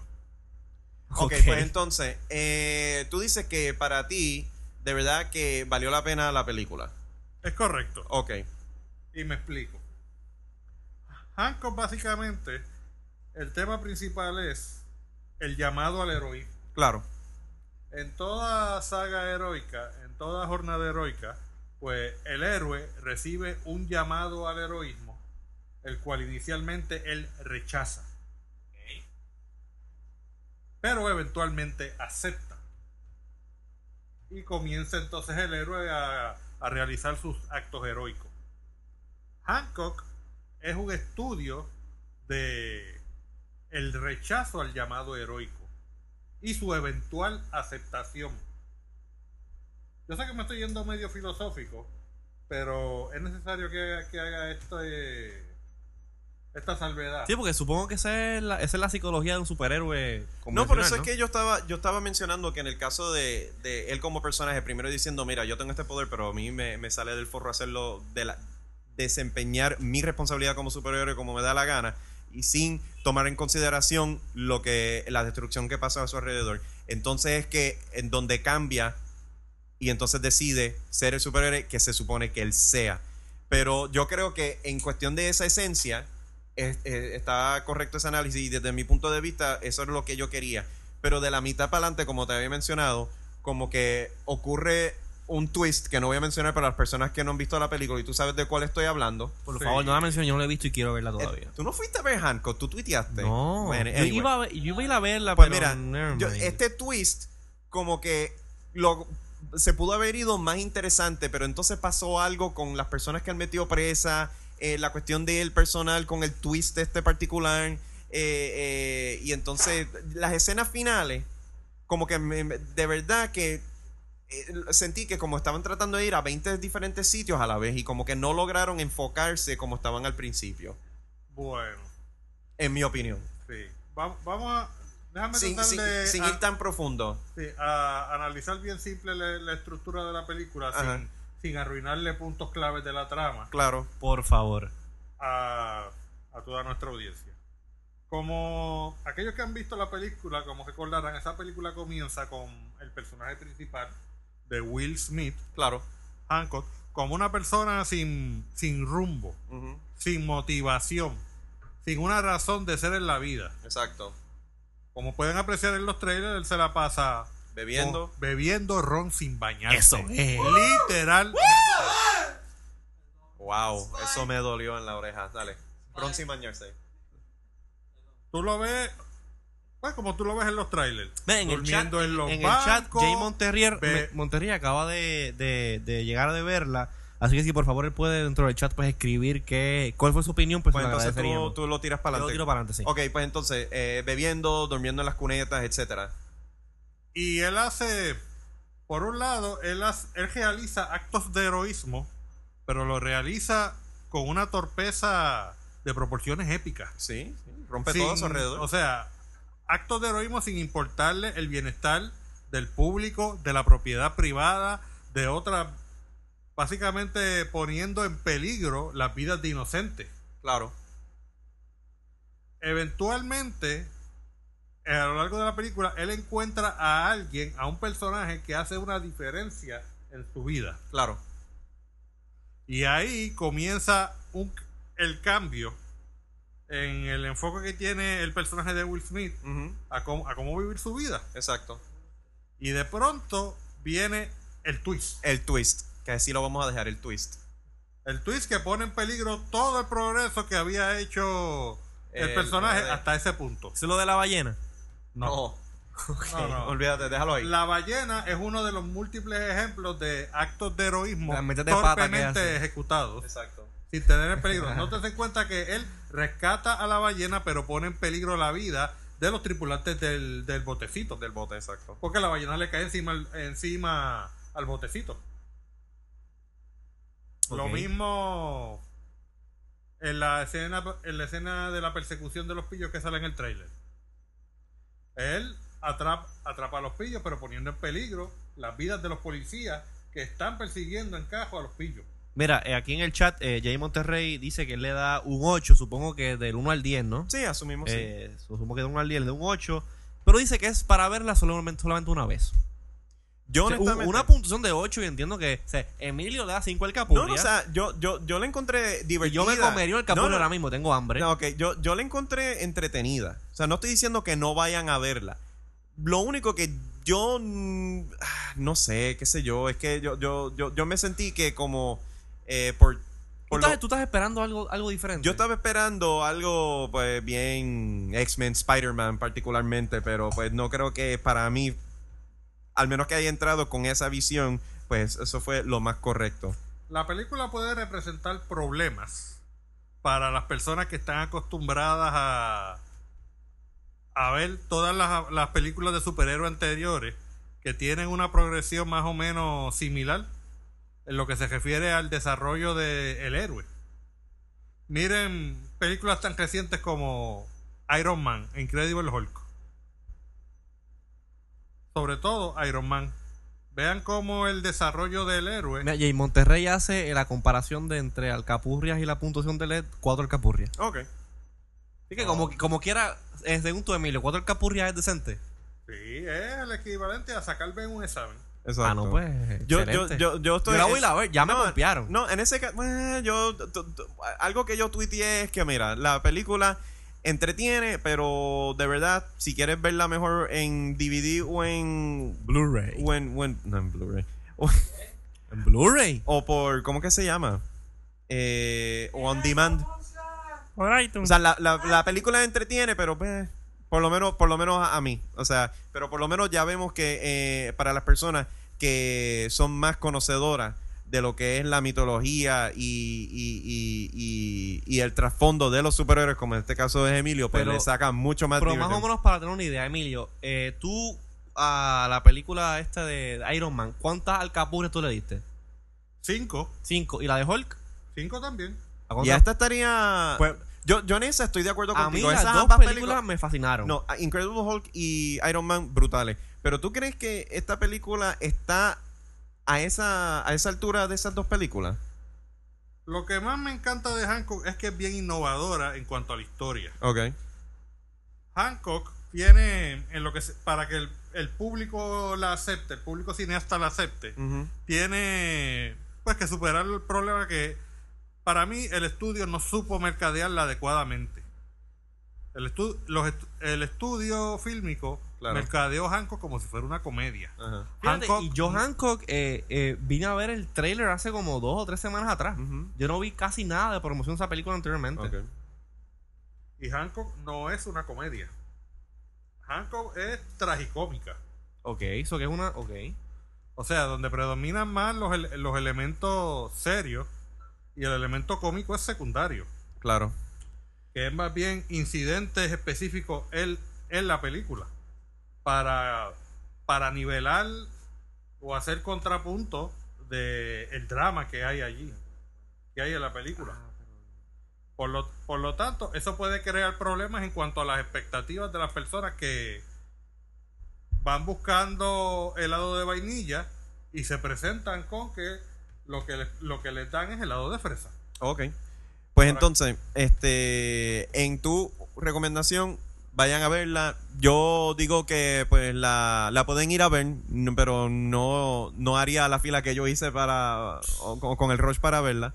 Eh, y pues la, la, la, la pregunta que ahora te hago es, eh, dado a todo este conocimiento que tiene, no, no es una pregunta, es más como un comentario. Eh, dado a tanto conocimiento que, que tú tienes, no tan solo nos estás aquí dando una prácticamente una clase de, de la mitología y de la historia de los cómics, sino también tú tienes tu propio podcast en donde este es tu enfoque, ¿verdad, Emilio? Podcast y website. Emilio, ha- ha- habla un poquito de eso. Pues yo tengo un podcast que se llama Paquines on Comics. Es, de- es dedicado mayormente a hablar de cómics. A lo largo, va- ya van alrededor de 66 episodios. No- ¿Nosotros llevamos cuánto? Nosotros estamos por el 30 y 37 este, Eh, este, ellos, están Y dedicados Emilio empezaron luego de nosotros. luego de nosotros, sí. y ellos, por 66. ellos están dedicados, no como nosotros que nos, lo Ay. hacemos cuando nos da la gana, pero ajá. Ay, Pues, vine. come- comenza- comenzamos a hacer los programas, pues, enfocándonos mayormente en los cómics. Después nos diversificamos. Cómic, película, animación. Claro. Co- cómics y animación japonesa. Ajá. Eh, también comenzamos a darle promoción a actividades locales hechas en Puerto Rico. Ok. También. Y también empezamos a entrevistar a artistas locales. Y también tienen la actividad que, que, que fue un éxito rotundo, que es la del Kaizen, Kaizen. ¿verdad? Sí. Ese, Tú fuiste, Jerry, acá. Sí, yo fui, estuvo brutal. ese fue uno de los pasos más recientes en la evolución de lo que es paquines.com. Para empezar, pues desde el año, desde el desde este año, si mal no recuerdo, sí, desde este año, Pues Paquines, no, Paquines.com nos convertimos ahora en Paquines Incorporados. Ok. Una corporación sin fines de lucro dedi- dedicada a la propagación, la diseminación de las artes de los cómics, anime y películas. ¿Cómo, lo, ¿Cómo hacemos eso? A través de nuestro site de internet, paquines.com, fundado en, el, en marzo del 2006 Ok. y que se, se fundó originalmente para dedicado a los entusiastas, Claro. los fans de los cómics. Exacto. Porque. Emilio, Emilio siempre, por lo menos nosotros lo conocemos ya hace. Desde el años, ¿no? 2002. Más o menos, que fue cuando estaba el PRGO, que era Sí, todo una lo de era de Star organización de Star Wars que nosotros éramos parte de. En su peak, eh, pues Emilio siempre ha sido un conocedor de todo esto, de la, la, la- Todos los cómics, todos los paquines, cómics etcétera. cuestiones. Y pues a él nosotros lo conocemos como paquinero. Ajá. Sí. Ese nombre, pues originalmente yo me lo inventé de la palabra piragüero. Ok. Pira- de piragüero a paquinero. Sí, porque si el piragüero es un vendedor de piragua, es un vendedor ambulante de piragua, Ujú. Ok. pues un vendedor, un vendedor ambulante de paquines sería un paquinero. Y entonces, ¿Hace si, si gente que está interesada en aprender más sobre cómics o, o escuchar eh, los análisis que ustedes hacen de todos estos diferentes áreas relacionadas a los cómics, ¿a dónde pueden ir? Vayan a www.paquines.com. ¿Tienen alguna actividad próximamente que se vaya a estar eh, dando, llevando a cabo? Estamos en proceso de anunciar formalmente la cuarta convención Kaizen. Ok. So que esto, es- esto es un unofficial announcement. Sí. Todavía está, me imagino que todavía está cuadrando todos los detalles, ¿verdad? Estamos cuadrando los detalles del lugar, fecha, para entonces poder, una vez esto esté oficial, una vez la tinta se seque, Claro. pues podemos printear los contratos para venta de mesa, Perfecto. Ok. porque de lo contrario, pues quedaríamos como fraudulentos. fraudulentos. Y, Y no, todo, na- y- todo tiene que estar Y escrito. nadie quiere eso, así que pendientes a www.paquines.com, donde puedes encontrar un sinnúmero de eh, informaciones sobre esta actividad y los podcasts también de Paquines son cómics. Que los podcasts están en iTunes. Si buscas Paquines son cómics, creo que está este, listado ahí, ¿no? O del, del mismo website. ¿Cómo me suscribo al podcast? Vayan, yo les recomiendo que vayan pues a paquines.com y, apri- y aprieten el, el link que diga podcast para que les salga el listado completo de, de- de todos los podcasts que han salido hasta la fecha con su respectiva descripción de contenido y así pueden escoger a sus anchas el, El episodio el que... episodio que deseen y lo, y lo pueden bajar a su, a su discreción a su computadora desde ahí mismo, dándole right click y save as. También, lo, o, o lo pueden escuchar desde ahí mismo sin necesidad de darle download. O también tienen la opción de suscribirse por iTunes para que cada vez que salga el más reciente ofrecimiento lo pueda lo puedan bajar automáticamente. Hagan un search en el iTunes Store, hagan un search para Paquines son cómics y me parece que, o paquines.com, creo que ambos tags estaban disponibles eh, y cuando yo me suscribí pues estaba, estaba funcionando así. Pues perfecto, queremos agradecer. Ajá. un pequeño detalle. Ajá. Debido a que todo a que nosotros tenemos un foro de expresión pública Ajá. en paquines.com. Debido a que todo el que ingresa al foro automática se convier- automáticamente se convierte en un paquinero, pues yo me cambié el nombre. ¿Qué- ¿Y cuál qué? es el nombre que llevas en el foro?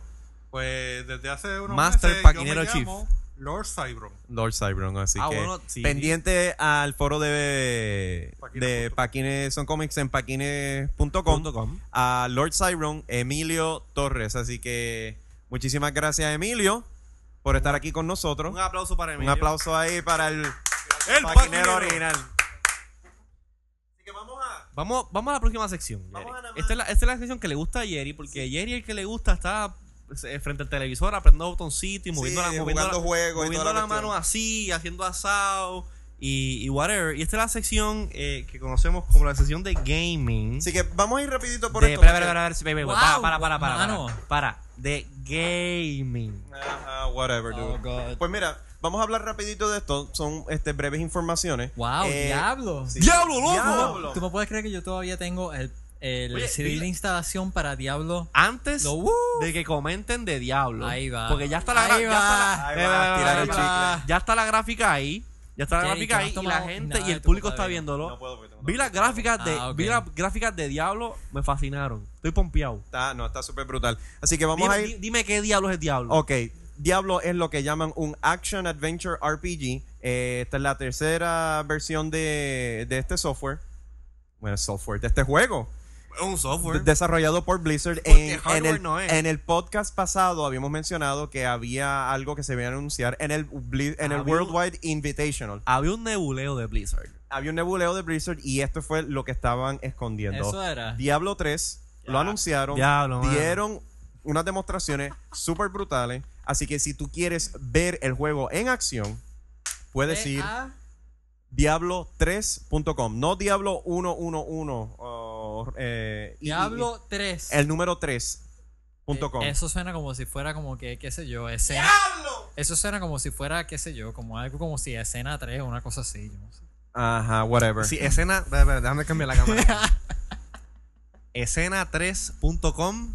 E E-S-C-N-A 3, número 3.com. No vamos a decir de qué es, pero No visítalo. digo Ah, no digo ok. más nada. Ok. Pero nada, eso, eh, eso fue lo que estaban esperando anunciar en el Worldwide Bueno, pero, Invitational ah, ah, en París. Pero dale con las Pero, interrupciones, pero espérate, ya que estamos de escena 3, hay un evento de escena 3. ¿Sabes lo que pasa? Este próximo miércoles y vamos a hablar de él un poquito más adelante, así que vamos, sí, sí, sí, seguimos Qué contigo, cool, Jerry. Seguimos. Este show va, va, va, va a ser un giga, un gigabyte. Anyway. Ajá.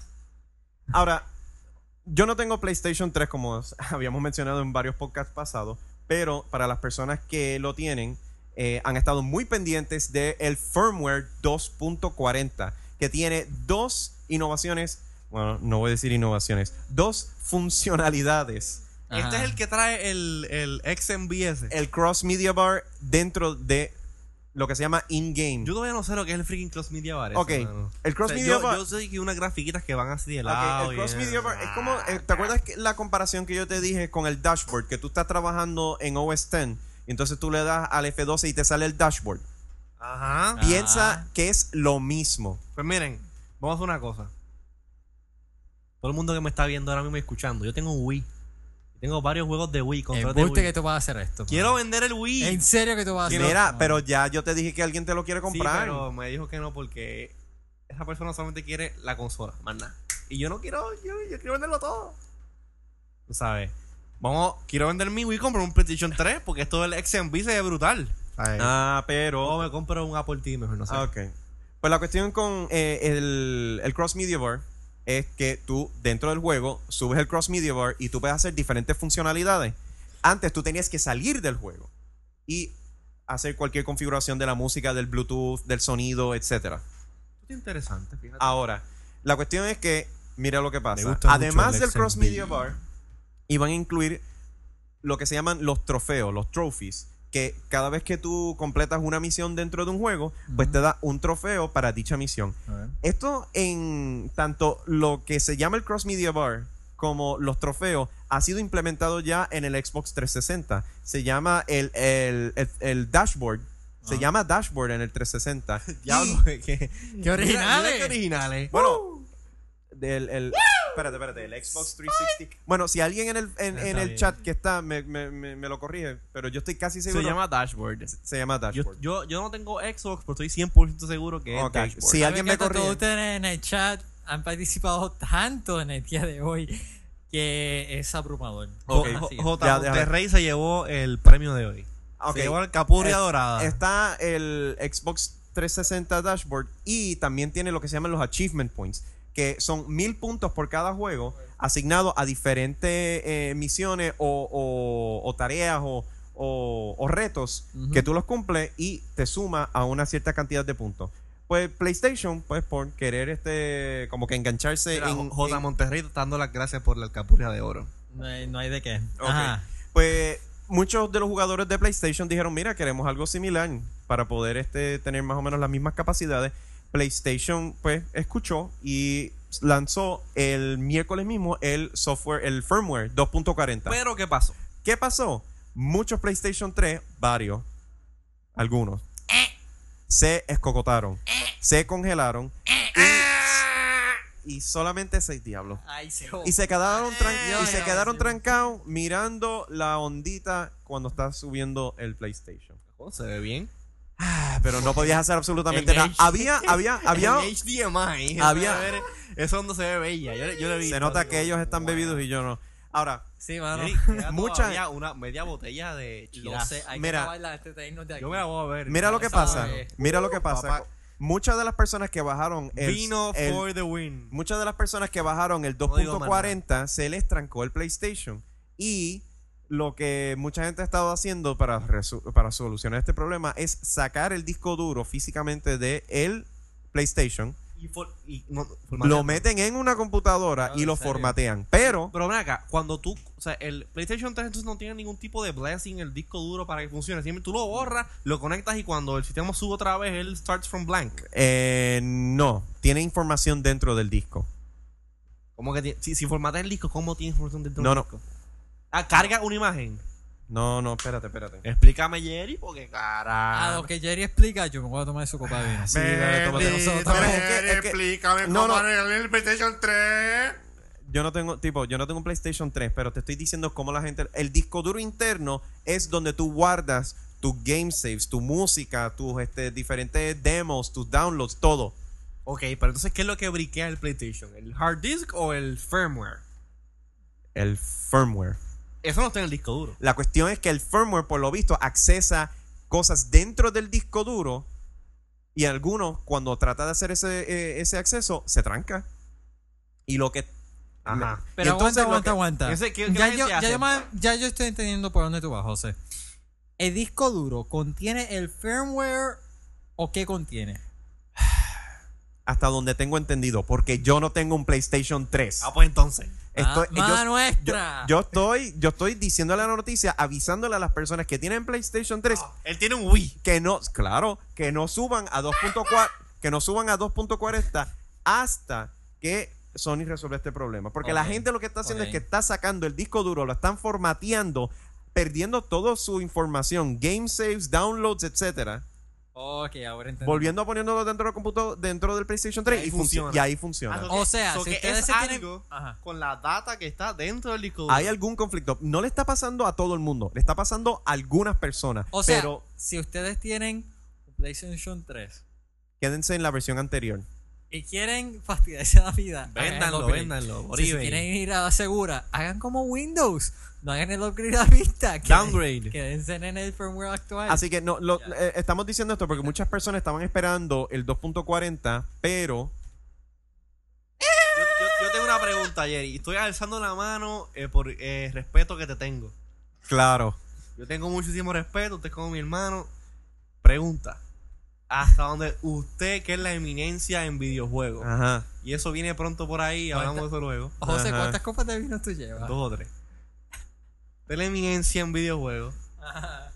Sony ha hecho algún eh, comment oficial aparte de retirar el, Sí. el update. Sí, en el PlayStation Blog, eh, ahora mismo, eh, eh, el link está en el libreto, pero Sí, no sé qué, qué- qué queramos hacer con eso. En el PlayStation Blog Sí, dijeron, dijeron, eh, sí, estamos, eh, we're aware, creo que es la palabra. Eh, sabemos de... Blog.playstation.com. ok. Y entonces... Búscalo por ahí. ¿ah? Blog.us No, punto- sí. blog.us, sí, perdón. blog.us.playstation.com. Sí.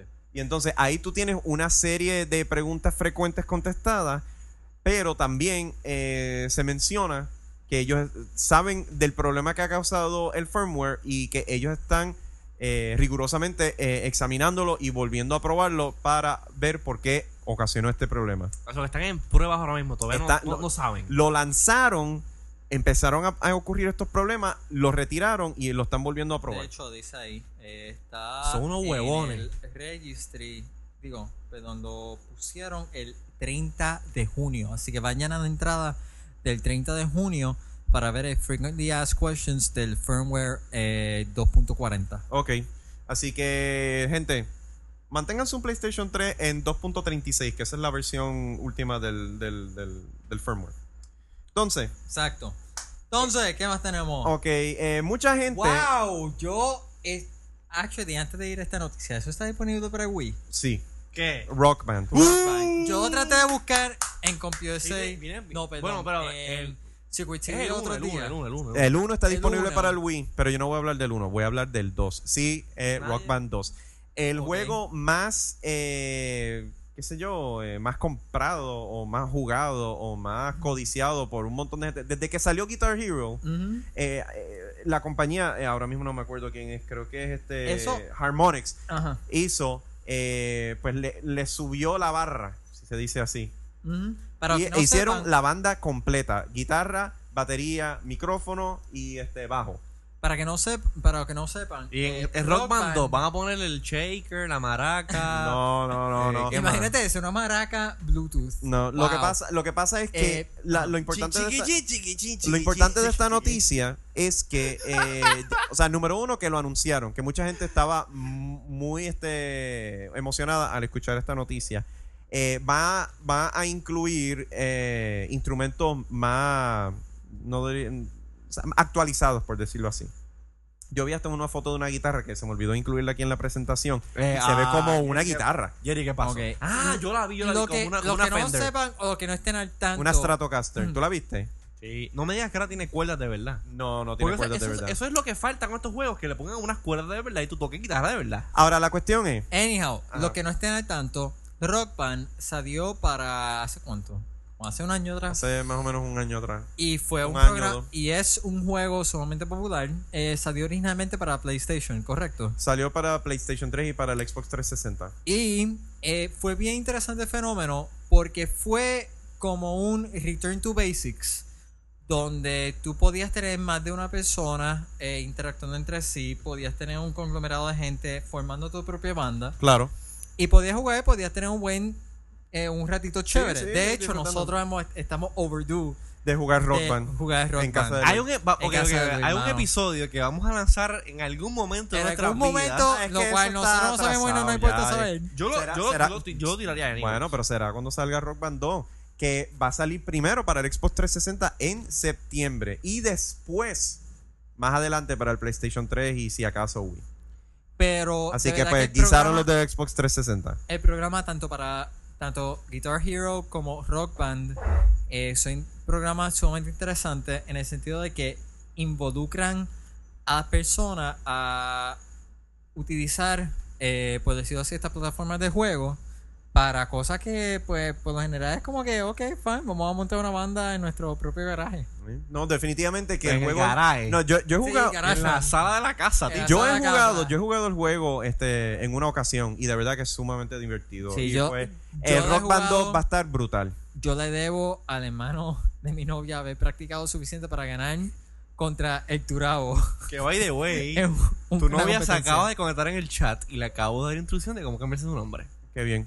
Así que eh, Gracias. Rock Band 2 septiembre, Enviar ex- saludos, Ricardo. Rock Band 2 septiembre para el Xbox 360 y las demás consolas más adelante. Ok, eh, ok, ok, ok. Finalmente. Repite eso.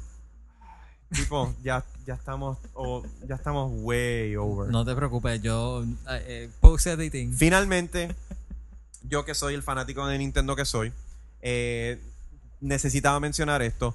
Uno de los RPGs más queridos de la época del Super Nintendo va a recibir un remake De la hora. para el Nintendo 10 y es Chrono Trigger. Yo nunca he jugado ese juego, así que explícame de qué. Ok, es este, una aventura donde este muchacho va a través del tiempo eh, interactuando en las diferentes líneas del pasado para efectu- este, resca- eh, rescatar el futuro de una bestia apo- apocalíptica. Eso no tiene que ver con. Final Fantasy, ¿verdad? Eh, no, es de la misma compañía, Square Ah, Enix. Actually, yo iba, a Square decir, Enix. yo iba a decir lo mismo. Esto suena como que a Final Fantasy. Pero Sí, pero eh, Final Fantasy es otra serie y Chrono Trigger eh, es, es una parte. Pero mucha gente, eh, de verdad, que ve a Chrono Trigger como uno de los RPGs más importantes de la historia de los juegos de video, porque tenía diferentes, tenía como sobre más de 10 finales distintos dependiendo de qué tú hacías en, en- en el juego. Eh, lo que ahora se hace en el juego de Mass Effect, por ejemplo, de tú rescatas un planeta pero otros dos se echaban y cosas así, Ajá. pues estos son los inicios.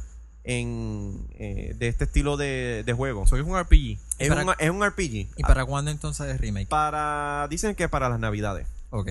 Así lo vas a que comprar. eso va a ser No, yo no, no, yo. Ese, ese es tu regalo de Navidad. Este es mi regalo de Navidad, Chrono Trigger. Y va, lo y va a tener. saben, va- para los que estén viendo, regalo de Navidades para Jerry, ya saben cuál. así que definitivamente estoy muy emocionado por la salida de este juego. Y pues nada, eso es lo último que quería mencionar en el área de juegos de que video. dicho sea de paso, eh, Luis, cuando quieras regresar al programa. Oye, sí, como que esa. para que una mano a este a la hora de gaming. Sí, definitivamente. Pero nada, ¿Serio? por fin llegamos al final del programa después de tanto tiempo y tanta basofia. Dos horas y cuarenta. Sí, definitivamente. Digo, hora y cuarenta. Eh, vamos a hacer el cierre, así que. José, ¿cuál adelante. es tu Twitter? Déjame cambiar la cámara. ok, mi Twitter es twitter.com slash Diagonal. slash Ok, fine. slash. izquierdo, pero escribe IZQRDO. Así que si tienen Twitter, añádanme porque yo hablo muchas cosas interesantes durante el día. Ajá. Tú sabes lo que. lo que- espera, para, para, para. ¿Tú sabes lo que- Nosotros no hemos dicho que Luis no vino hoy. ¿Tú sabes hemos lo que- ignorado a Luis durante toda la. toda la- Yo lo acabo de mencionar yo- desde, el ahora. pro- desde el principio del show, Luis no ha estado, así que Luis no está aquí. para los que no lo encuentran Anyway. Pero eh, para los que nos quieran seguir en Twitter, pueden ir a twitter.com diagonal iWannabes. Ahí nosotros usualmente eh, publicamos cuándo es que va a salir el show al aire. Hasta el momento, pues. eh, Todos los viernes. Estamos, pues, siguiendo la, O sea, dijiste- la costumbre de todos los viernes. twitter.com slash iwannabes, ¿verdad? Exacto. Sí, se- Eso es importante.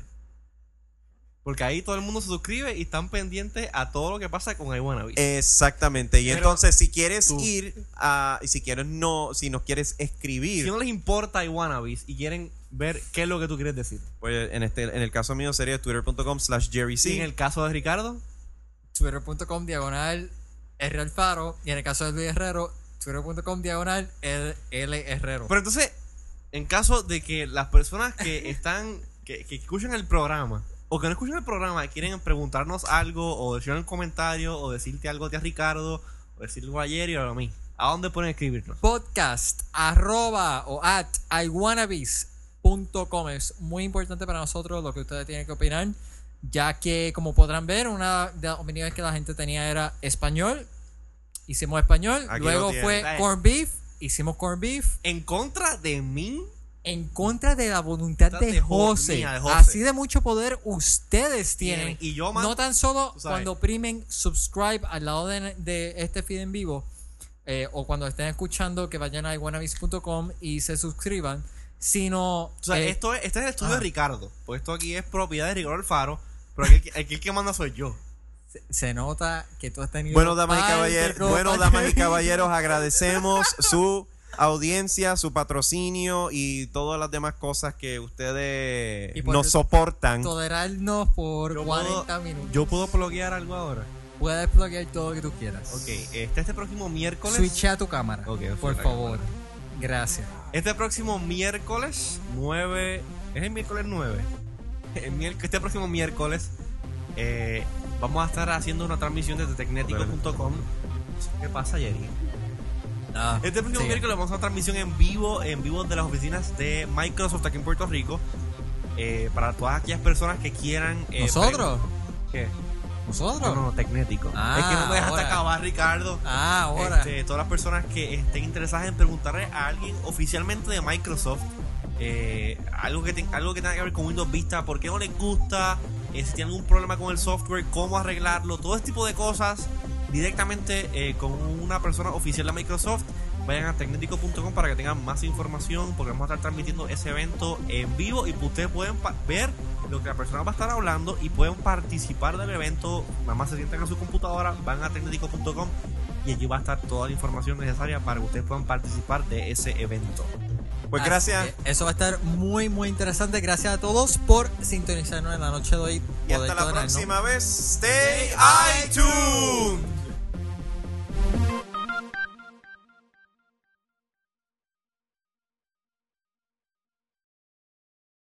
Exacto, ahora pueden decir lo que vayan a decir. ¡Wow! ¿Estás seguro? Sí, mano.